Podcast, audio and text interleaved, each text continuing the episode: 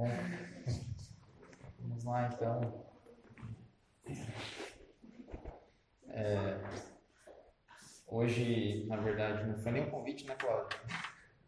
É. Eu, durante a semana passada, é, bateu muito forte em mim uma, uma passagem, uma passagem bíblica e, e muitas coisas foram acontecendo durante a semana. A própria Ana passou uma passagem, uma, uma pregação para mim, que ela falava sobre as mesmas coisas, sobre como, como nós temos que ser forte nas, nas fraquezas, né?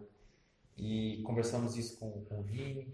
Então, eu durante a semana hoje, é, durante essa semana, eu, eu me senti muito incomodado por Deus para que eu levasse uma, essa palavra, né? Eu pudesse meditar mais sobre aquilo que eu estava vivenciando e estudando e passar um pouco daquilo que eu aprendi para a congregação, compartilhar.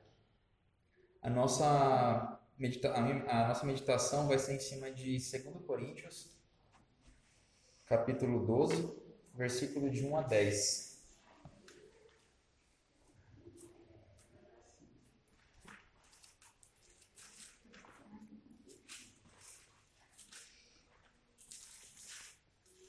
Alguém gostaria de ler?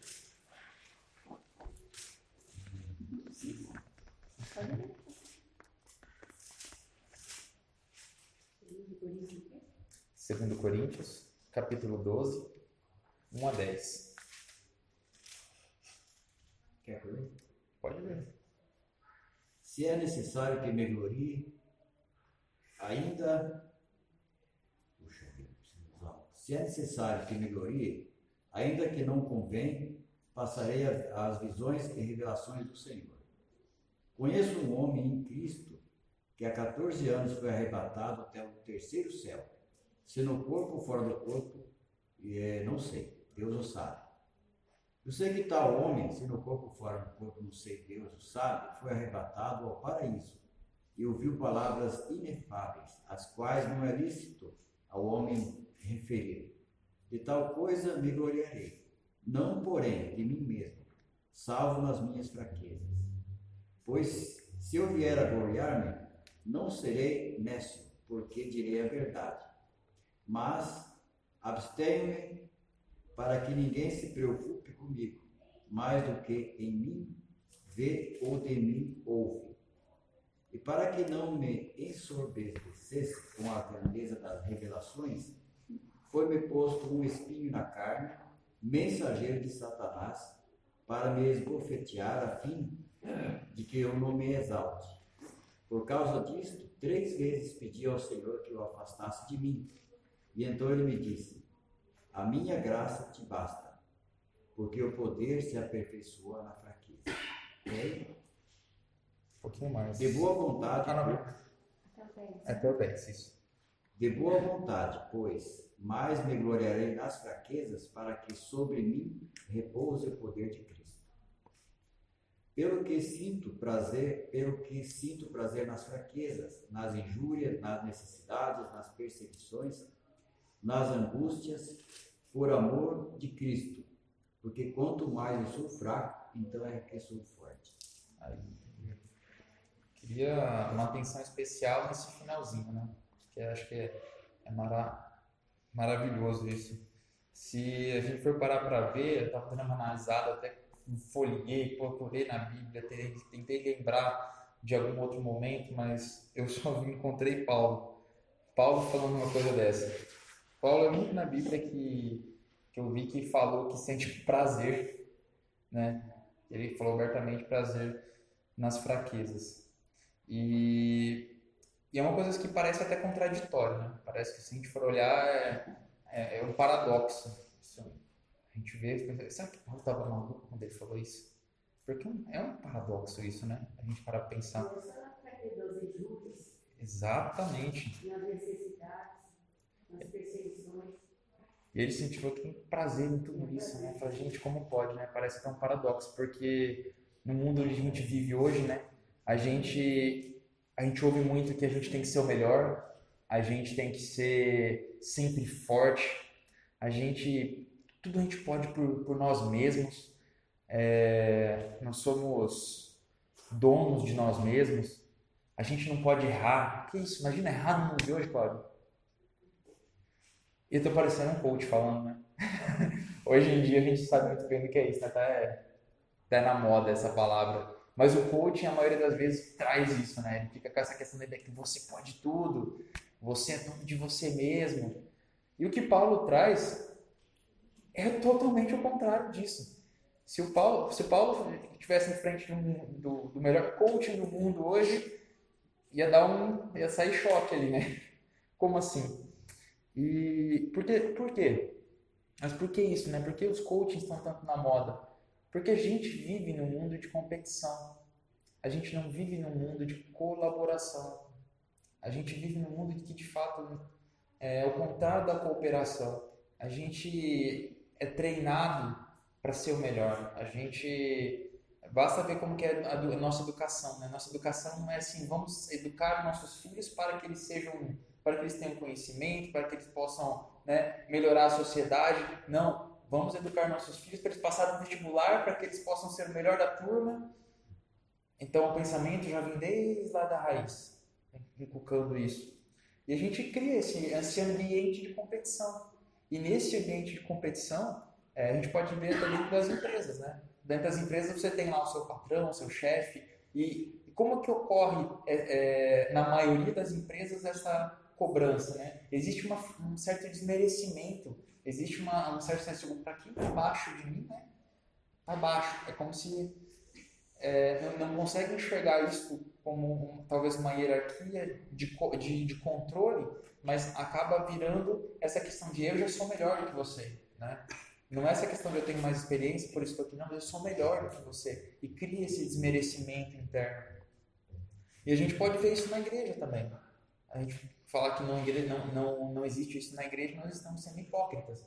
Porque dentro da igreja, a gente está fazendo estudo, né, Cláudio, de terça-feira, a história da igreja, e a gente vê como que lá no comecinho mesmo, né, como é, nós tínhamos os anciões da, da, das congregações, eles eram respeitados, eles tinham a palavra, só que foram colocando-se títulos, criando-se títulos, para que esses títulos tivessem mais poder do que a do que a própria experiência, do que o próprio conhecimento. E assim foi.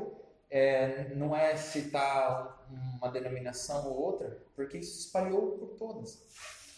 E isso leva as pessoas à soberba. A gente pode falar que talvez o que derrubou Roma, né, o Império Romano, isso leva à soberba. Isso leva a um orgulho pessoal exacerbado leva a, as pessoas a terem um certo desprezo pelas outras.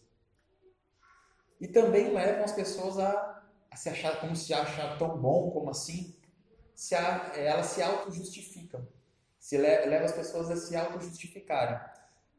E nessa auto-justificação tem um exemplo muito bom na Bíblia, que é, uma, é até o título de oração de auto-justificação que é a parábola do fariseu e do publicano. Lá em, eu vou ler para vocês, para a gente não se delongar muito, em Lucas 18, 9 a 14. É, para quem não sabe, publicano, publicano era na época o cobrador de impostos no Império Romano. Era aquele cara que, que olha, as pessoas odiavam. e o fariseu, né? Essa a gente dispensa comentários. Diz assim: Alguns que confiavam em sua própria justiça e desprezavam os outros, Jesus contou esta parábola. Dois homens subiram ao templo para orar.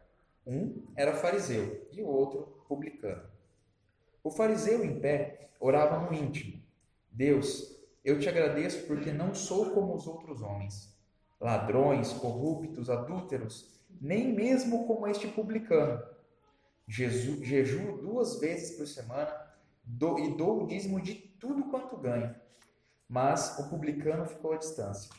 Ele nem ousava olhar para o céu, mas batendo no peito dizia: Deus, tem misericórdia de mim, que sou pecador.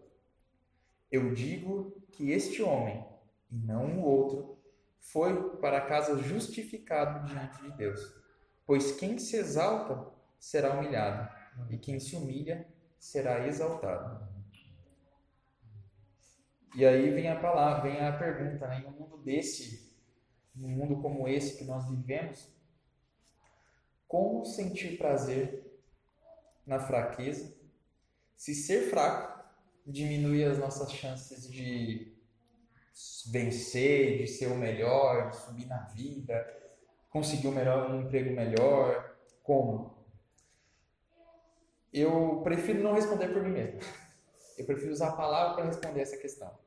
Porque tem uma leitura aqui que, que acho que toda vez que a gente lê, a gente fica até sem fôlego, que é 1 Coríntios, capítulo 1, versículo 25 a 29.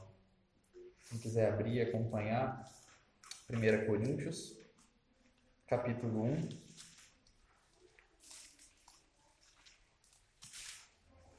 versículo 25 a 29. Então, como sentir prazer na fraqueza, né? Se ser fraco diminui as nossas chances. Vamos lá, então. Vamos ver o que a palavra nos diz.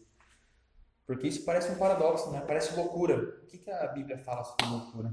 Porque a loucura de Deus é mais sábia do que os, do que os homens. E a fraqueza de Deus é mais forte do que os homens. Porque vede, irmãos, a vossa vocação, que não são muitos os sábios segundo a carne, nem muitos os poderosos, nem muitos os nobres que são chamados. Mas Deus escolheu as coisas loucas deste mundo para confundir as sábias, e Deus escolheu as coisas fracas deste mundo para confundir as fortes. E Deus escolheu as coisas vis deste mundo e as desprezíveis e as que não são para aniquilar as que são, para que nenhuma carne se glorie perante ele. Mas vós sois dele, em Jesus Cristo, o qual para nós foi feito por Deus sabedoria e justiça e santificação e redenção, para que, como está escrito, aquele que se gloria, glorie-se no Senhor. Amém. Falou tudo, né? Falou, acho que. Eu, eu não queria responder porque acho que eu estaria assim, é melhor deixar a palavra responder uma questão tão tão delicada como essa. E então a gente vê né, o porquê dessa todo objetivo, né? Se a gente falar, a gente vai estar vangloriando às vezes nós mesmos ou outras pessoas, mas toda a pessoa que toda honra, toda a glória tem que ser dada a ele. Acho que é aí que o. Só que eu acho, meditando sobre essa leitura, principalmente sobre aquela primeira, sobre aquela parte do. É, deixa eu só pegar aqui, sobre sentir fraco. Por esse motivo, por amor de Cristo, né? Eu vou ler o, o 10 de novo, só para a gente pegar esse gancho dessa meditação.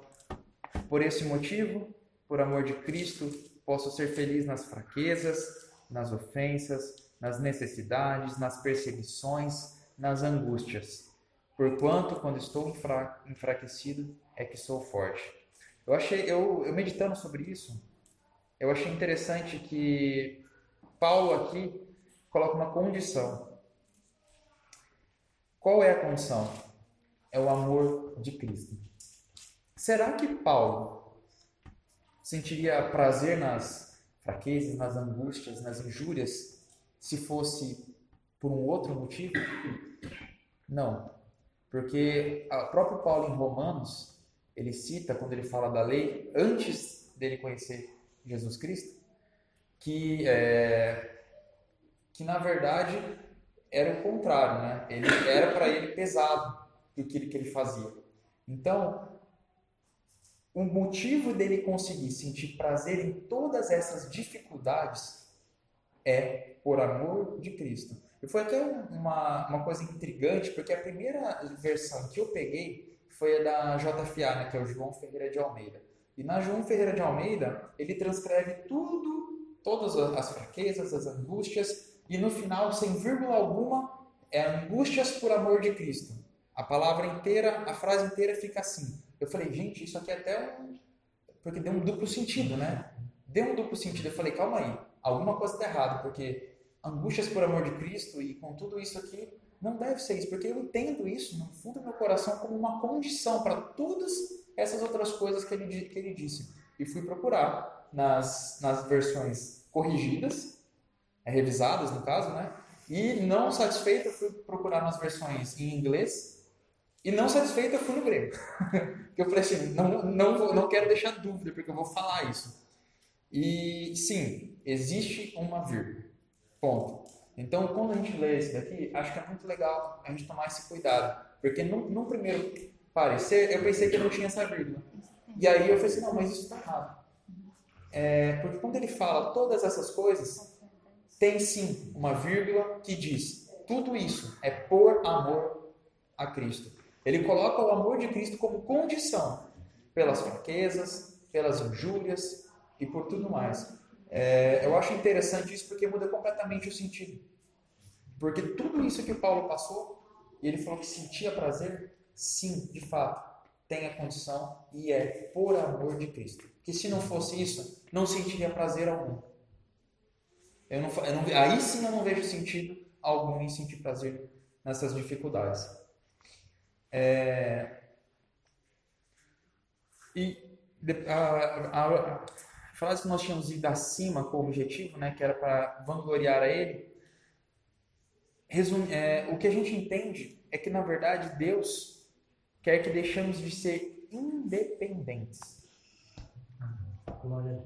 Por, é, isso é, a gente confunde muito com a questão da autonomia. É bem diferente. Nós temos que saber diferenciar isso. E principalmente os pais, eu acredito que isso tem que estar na cabeça. Né? Quando a gente fala que a gente tem que deixar de ser fazer com que a nossa criança não seja é, independente, né? na verdade nós temos que inculcar autonomia, né? e, pra, e nós também temos que ter autonomia, mas nós temos que saber que nós somos sim dependentes, dependentes de Deus.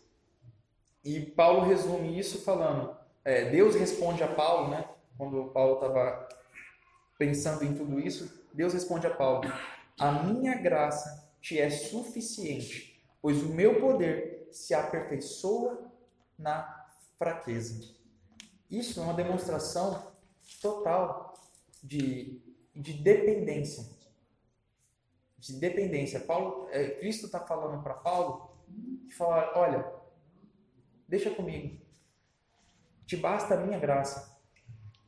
O restante, deixa comigo. Você vai se aperfeiçoar em todas elas. E nos momentos que. Quais são os momentos que a gente aceita que a gente depende de Deus? Quando a gente acha que tem tudo.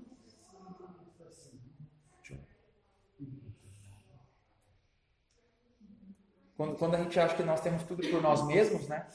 Nós achamos difícil aceitar a Deus. E quando somos glorificados como assim glorificados, né? Quando recebemos grandes elogios, quando às vezes nós temos um reconhecimento público, esses momentos são os momentos difíceis para a gente reconhecer que nós somos dependentes de Deus. Paulo, no comecinho, vamos ver quem, lê, quem prestou atenção na hora na, na leitura, Paulo no começo, quando ele, ele começa falando, contando que conhecia um homem, naquela época era uma espécie de narrativa, era uma narrativa utilizada ele está falando dele mesmo. E, e, ele fala de tudo isso que, gente, ele subiu o terceiro céu. Então, você quer uma glória? É, olha, essa é uma glória grande. Muito grande. Então, Paulo estava ali, com todo momento que ele estava falando aquilo, escrevendo aquilo, ele estava preocupado numa luta interna com ele mesmo. Porque no momento que ele estava escrevendo, ele queria se gloriar daquilo. E, e, e, é uma. É aquela confissão, olha, eu conheci um homem e ele fala no começo que, olha, tenho que tomar cuidado para falar para que eu, vocês não entendam que eu estou me gloriando, mas na verdade ele joga todo, ele faz todo um jogo de palavras e não foi à toa que Cristo colocou esse espinho na carne dele. E ele fala que, que carregou esse espinho na carne. Porque nós temos essa dificuldade. Quando a gente é reconhecido, quando alguém baixa nas suas costas e fala parabéns, Parece que tudo aquilo que a gente estava na humildade sobe, né? E fala, agora eu sou o cara. Então você tem que passar a glória para o Senhor. Exatamente. Isso me lembra muito de Moisés, né, dona Ruth? Me lembra muito de Moisés, quando o povo estava lá se esbravejando, que ah, a gente não tem comida. Aí Deus falou para ele assim: bate seu cajado na pedra, vai, né, vai jorrar água, porque o povo estava com sede. Mas Moisés vai lá esbravejado, bravo com o povo, toca e esquece da glória a Deus, né? Fala assim: ó, fui eu que fiz e pega aí. É. Então isso me lembra. Mas às vezes a gente pode dizer, né? eu sempre tenho as minhas experiências na academia. Né? Uma senhora, ela é bem complicadinha, sabe? Eu já falei dela aqui. Esses dias ela falou, que ela falou, mas eu gosto tanto de falar com você, você é especial, você é tão maneiro. Eu falei, olha, a senhora está vendo, sabe o que? Cristo em mim. Se tirar Cristo, a senhora não sabe o que, que a senhora vai ver. Você sabe, eu tenho qualquer coisa que eu tenho de bom vem de Cristo. Porque a minha natureza mesmo, eu ia dizer que a minha natureza não ia ficar ali gastando tempo aquela mulher com aquela cara fechada, mal-humorada, só reclamando da vida, já estava até irritada. Aí você falou, não, você tem que ter misericórdia, o meu está de brincadeira. Aí fui, tive misericórdia. Aí ela disse que era especial. Aí eu falei, Jesus, não posso ter mentido. Eu falei, olha, pus Cristo na minha vida. Aí ela falou, mas a senhora é cristã? Eu falei, eu sou, por eu estou aqui debruçada em cima da senhora. Né? Aí ela falou, ele beijou minha mão e disse, ah, eu sou o Papa, né? Glória a Deus. E olha, Deus te abençoe, Deus me abençoe também, porque eu, assim como a senhora, também preciso da bênção de Deus. Eu falei, Jesus, eu vou sair daqui feliz, né? Mas toda vez que ela me fala, ela só daqui a pouco vai me chamar de irmãzinha. Mas a gente, quando alguém diz, né, você, que, que nós temos que fazer isso. Quando eu fiz o meu doutorado, até vou testemunhar, foi para mim muito difícil, porque a banca toda era de ateu. É fácil quando você está no meio, você só tem cristão. Uhum. E foi, foi barra difícil para mim. Eu lembro quando eu falei, eu quero começar glorificando e agradecendo e exaltando a Deus e glorificando a Deus, porque foi Ele que me deu saúde, tudo. Né? Aí depois a banca veio me falar assim, mas Regina, não precisava daquilo. Eu disse, talvez para vocês que não conheçam a Deus, não. Mas para mim que conheço, não teria sentido eu apresentar o meu trabalho e não dizer foi Ele que me colocou aqui. Então, eu acho que a gente precisa, em alguns lugares, sabe, testemunhar, né? Assim, às vezes eu falo, não, é que você não sabe que eu tenho um amigo que mora aqui, mas um dia eu posso te falar dele. É, é, isso, é disso que talvez você veja. É de algo que você não sabe. Né? Então, às vezes a gente tem que ter essa capacidade de que vem do Senhor. Vem do Senhor. Não, gente, não vamos nos enganar. Vem do Senhor. Posso é? Pode. Não, é só um a gente pode. Eu acho o seguinte, quanto mais, quanto mais autoridade a pessoa tem, ele deve ser mais humilde. É isso aí. Porque Deus agora ele é mais. Não é tanto assim não. É. Olha o Herodes aqui, ó. Se lascou. Ó. Estava dando uma, uma, uma divisão o povo lá, conseguiram uma audiência com ele, quem, conseguiram favor lá pro Lácio, que deve ser ele, na época. Aí, imagina a cena. Em dia designado, está lá em Atos 12, 20, 21. Em dia designado, Herodes, vestido de traje real, assentado no trono, dirigiu-lhes a palavra. Analisa bem, trajes. Aí o povo clamava: É voz de um Deus, puxando saco, né? E não de homem. Aí nisso, insuflou o coração dele e sentiu o rei. Sentiu, já era rei, mas sentiu o gomzão. Deus, né? Na mesma hora, olha só. E o povo proclamava, é voz de Deus, não de homem. Né? No mesmo instante, um anjo do Senhor o feriu, por ele não haver dado glória a Deus, e comido de vermes expirou. Então, Deus não morreu naquela época, não. Agora, mais light. Então, eu creio que quanto mais, mais autoridade a pessoa tem, e não, e não tem a humildade de reconhecer que tudo vem de Deus, Deus, de uma forma ou de outra, ele castiga. ou ele tira a mão, Ele tira a mão. ou ele coloca a mão, né? Deixa Então, eu colocar a mão. Tirar ou colocar é doido. É a mesma coisa, né? Eu sei que Herodes caiu para lá aqui. Porque ele, ele se sentiu igual ao ouro, é você bom. Ah, Isso é bom, né? A gente tem que tomar. O pai da música foi Bach, um dos maiores o maior- compositor de todos os tempos, né? De arte bastante. Toda a partitura, a hora que terminava a partitura, no final escrevia assim, para a glória de Deus. Bach. Johann Sebastian Bach. Por isso que, por isso que o, é, por isso que o Paulo falou aqui embaixo, Sim. né? É, temores, Temor. E por esse motivo eu também lembro, né? É é bom lembrar, a gente fala, é, Jesus, muitas passagens de Jesus ele fala sobre dinheiro, sobre riqueza. E esse é um dos motivos que é tão difícil um homem rico entrar no reino de- de Deus, né? Porque talvez é, com a riqueza, né? A riqueza simboliza muito a questão do poder e com o poder vem toda essa bagagem de, de eu sou, eu posso.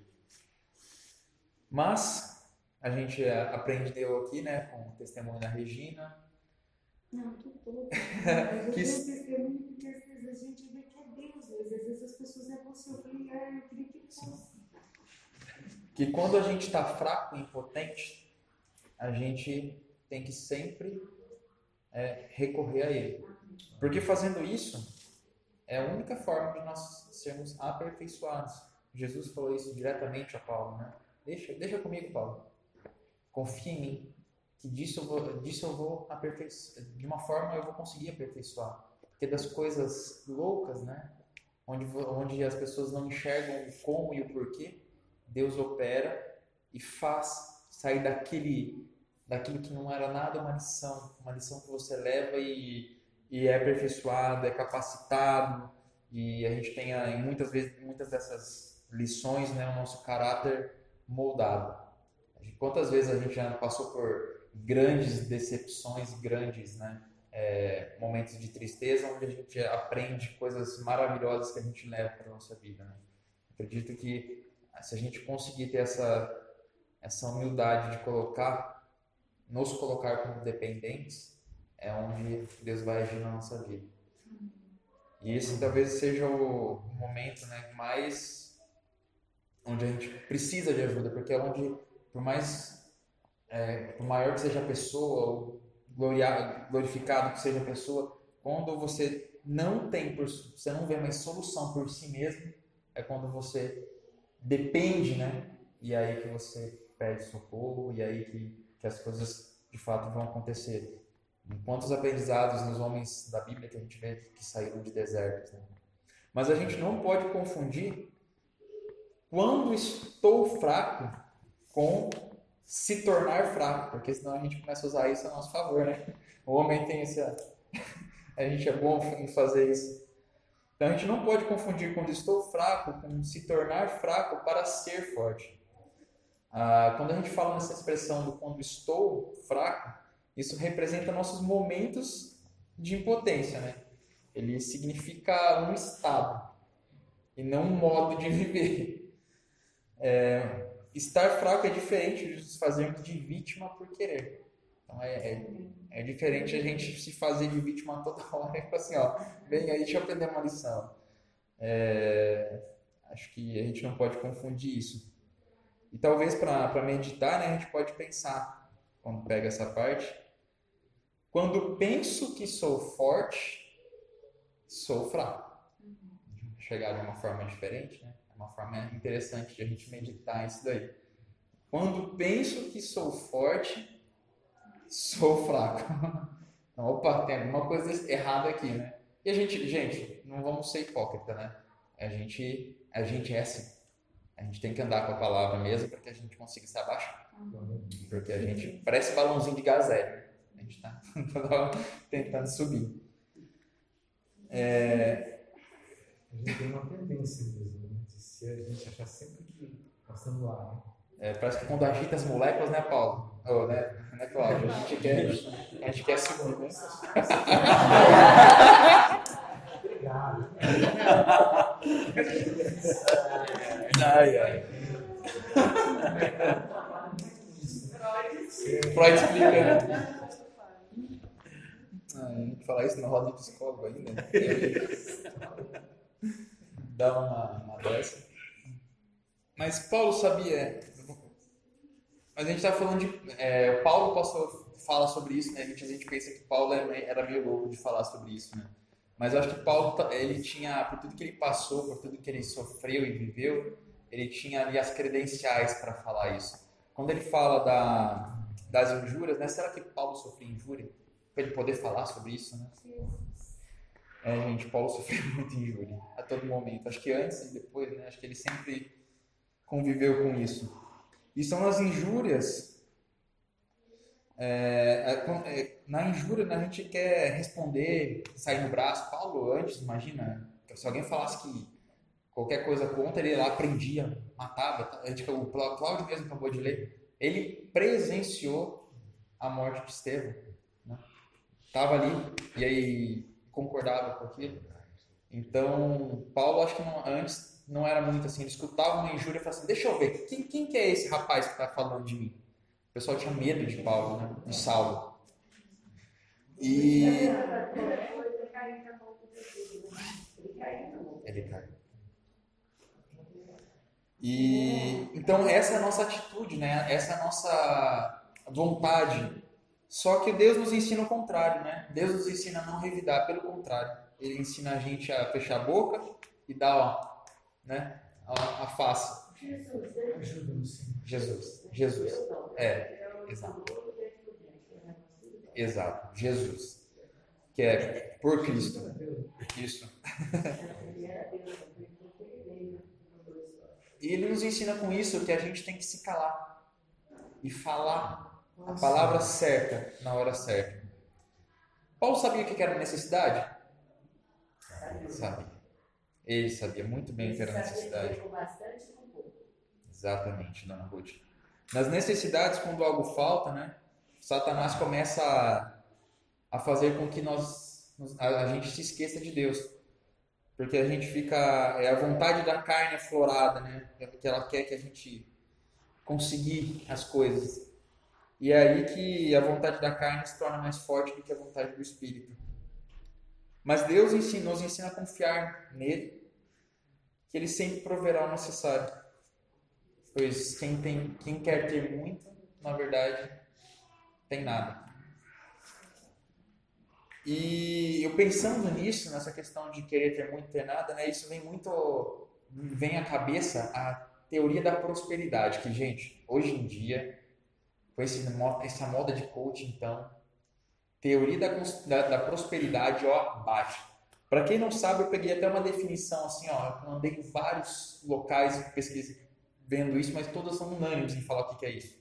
Teoria da prosperidade é é uma doutrina religiosa cristã que defende que a bênção financeira é o desejo de Deus para os cristãos e que a fé, o discurso positivo e as doações para os ministérios cristãos irão sempre aumentar a riqueza material do fiel.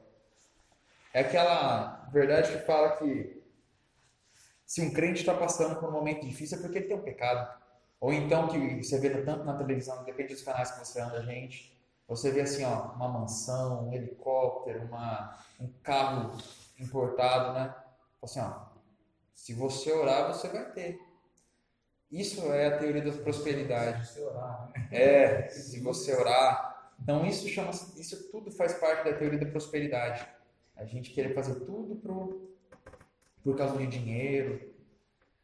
É, mas o que Paulo diz a respeito das necessidades? Eu acho que eu vou complementar o que a dona Ruth comentou. Não digo isto como por necessidade, porque já aprendi a contentar-me com o que tenho. Sei estar abatido e sei também, também ter abundância. Em toda a maneira, em, e em todas as coisas estou instruído, tanto a ter fartura como a ter fome, tanto a ter abundância como a padecer necessidade, por todas as coisas em Cristo que me fortalece. Aí vem aquela condição, né? Na necessidade, ó, todas as coisas em Cristo. Então, a todo momento ele coloca essa condição. Brilhante da parte de Paulo, né? É, E Paulo sabia o que era perseguição? Sabia. Esse, esse homem foi perseguido, hein? A primeira coisa que, que perdemos na perseguição é a paz, pois sabemos que nosso inimigo está sempre à nossa espreita. Nas perseguições queremos desistir, mas Deus nos ensina que foi exatamente isso que ajudou a levar o Evangelho aos confins da terra. Então, quando Roma, a gente vê no estudo, né, claro, a gente fala assim, ah, Roma ia lá e falava, vou acabar com isso. Eles já, já tinham feito isso com vários, tinha, tinha dado certo. Mas com esse povo chamado cristão, não estava dando certo. Porque quanto mais perseguia, mais crescia. Então, essa é a maneira de Deus.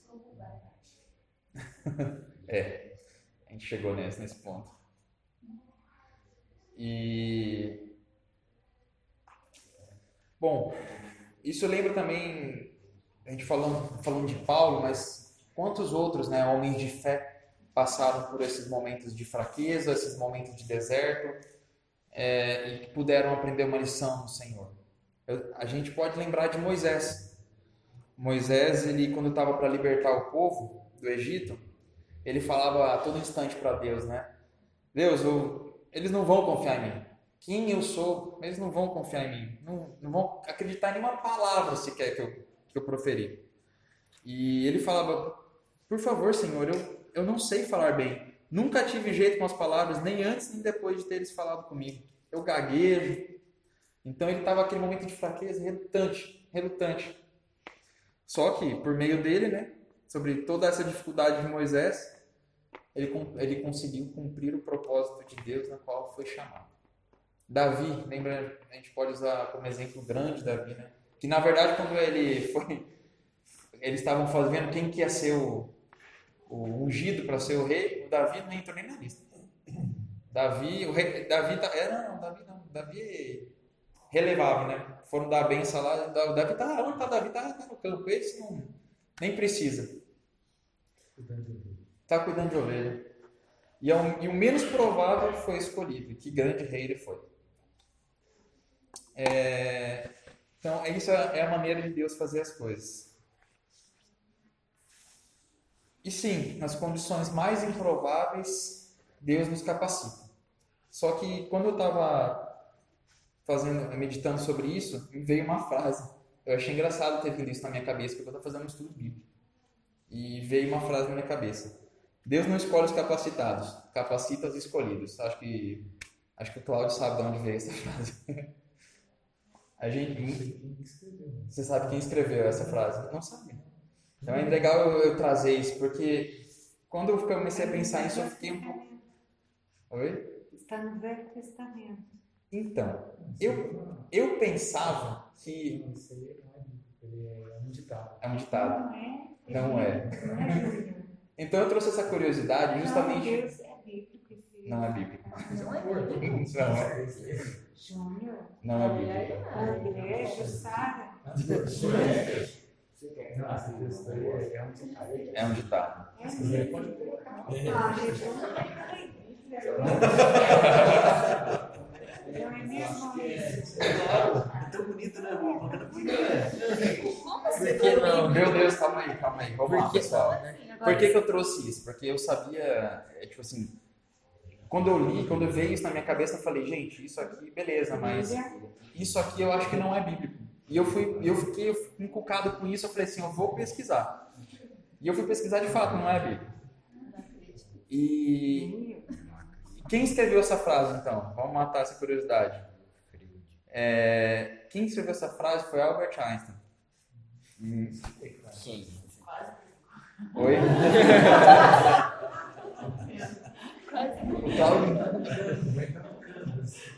O Porque o que acontece? A nossa congregação vai entrar. E como que é essa frase? Na verdade é assim, Deus não escolhe os capacitados, capacita os escolhidos. Fazer ou não fazer algo só depende de nossa vontade e perseverança. Existe uma grande contradição aí, né? Para para pensar. E eu fui pesquisar sobre um pouco a vida de Albert Einstein, mas na verdade ele não era cristão. Ele veio da, de uma linhagem de judeus, mas ele não era tanto que no final do ano passado, uma carta endereçada a um filósofo, é, que uma carta até que foi leiloada por 11 milhões de reais, ele disse o seguinte sobre, sobre essa questão, né? Ela, essa carta foi apelidada de Carta de Deus. Para mim, a palavra de Deus não é nada além de, de expressão e do produto da fraqueza humana. A Bíblia é uma coleção de lendas sacras, mas ainda assim primitivas. Nenhuma interpretação, não importa o quão sutil ela seja, pode mudar isso para mim. Ou seja, isso veio de uma pessoa que de fato não, acreditava. E isso surgiu como uma uma questão para mim, porque eu falei assim, gente, a gente usa tanto isso às vezes, né? A gente, essa frase a gente usa tanto. É, mas eu também, e aí eu fui meditar sobre essa, esse comecinho. E eu acho que ficaria melhor o seguinte, né? Deus não escolhe os preguiçosos. Escolhe de acordo com as habilidades e capacita os escolhidos. Eu comecei a pensar em toda a história dos homens que foram escolhidos por Deus. Na verdade, não é que Deus escolhe ao acaso. Porque quando a gente lê essa palavra, Deus não escolhe os capacitados, capacita os escolhidos, fica um pouco vago, porque na verdade toda a escolha de Deus nos homens que ele levantou, na verdade eram homens que não que estavam a trabalho de alguma coisa, eram homens que, que faziam algo. Então, não eram homens preguiçosos, pelo contrário, eram homens que trabalhavam.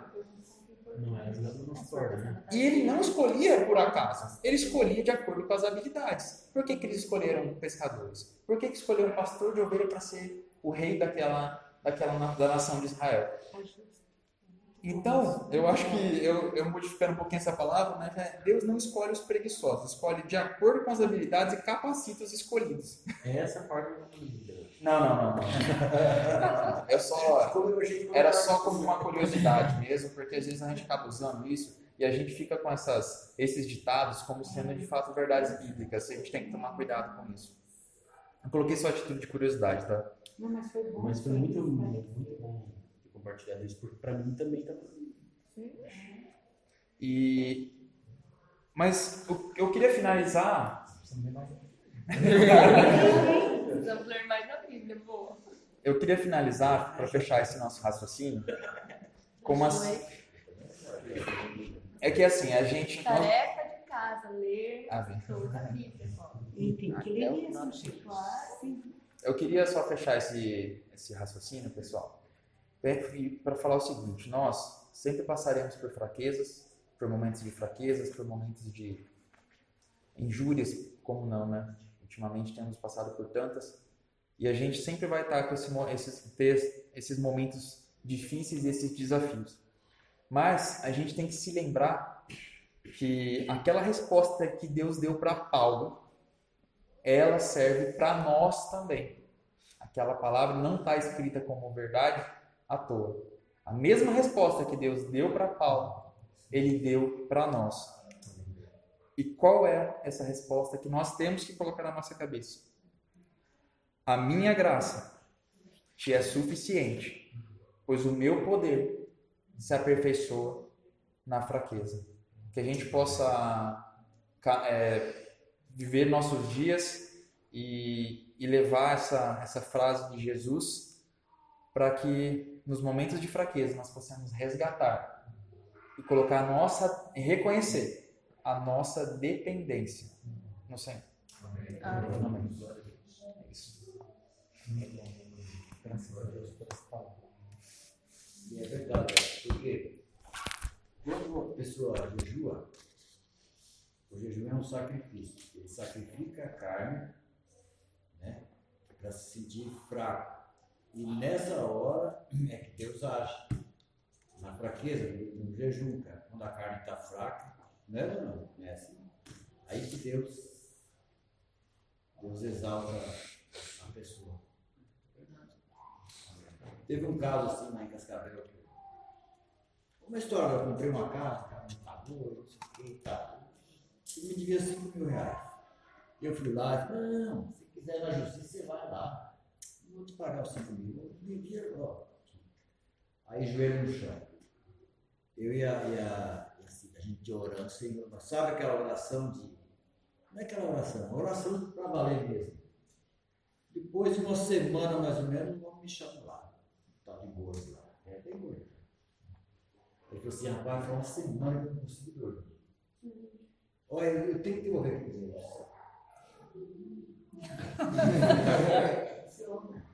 Jejuando. E devolveu. Estava jejuando? Jejuando e orando, mas orando, aquela oração, sabe? Hã? E essa, uma oração forte. Né? Não, uma oração, sabe? Senhor, de dependência, velho. Você não estava orando, você estava clamando. Clama, eu orando, nós orando aqui, e Deus incomodando dentro do sono lá. Eu não sei, não tem jeito. Aí eu- ele era um cara que construía casa, vendia. Aí os funcionários dele falavam assim, derrota dinheiro Gilmar. E eu andava levando umas pizzas para ele de vez em quando. Eu trabalhava com massa, né? E derrota dinheiro para ele. E ele falava, não, eu vou devolver. Glória a Deus. Glória a Deus. Glória a Deus. Amém. Amém. Glória a Deus. Amém.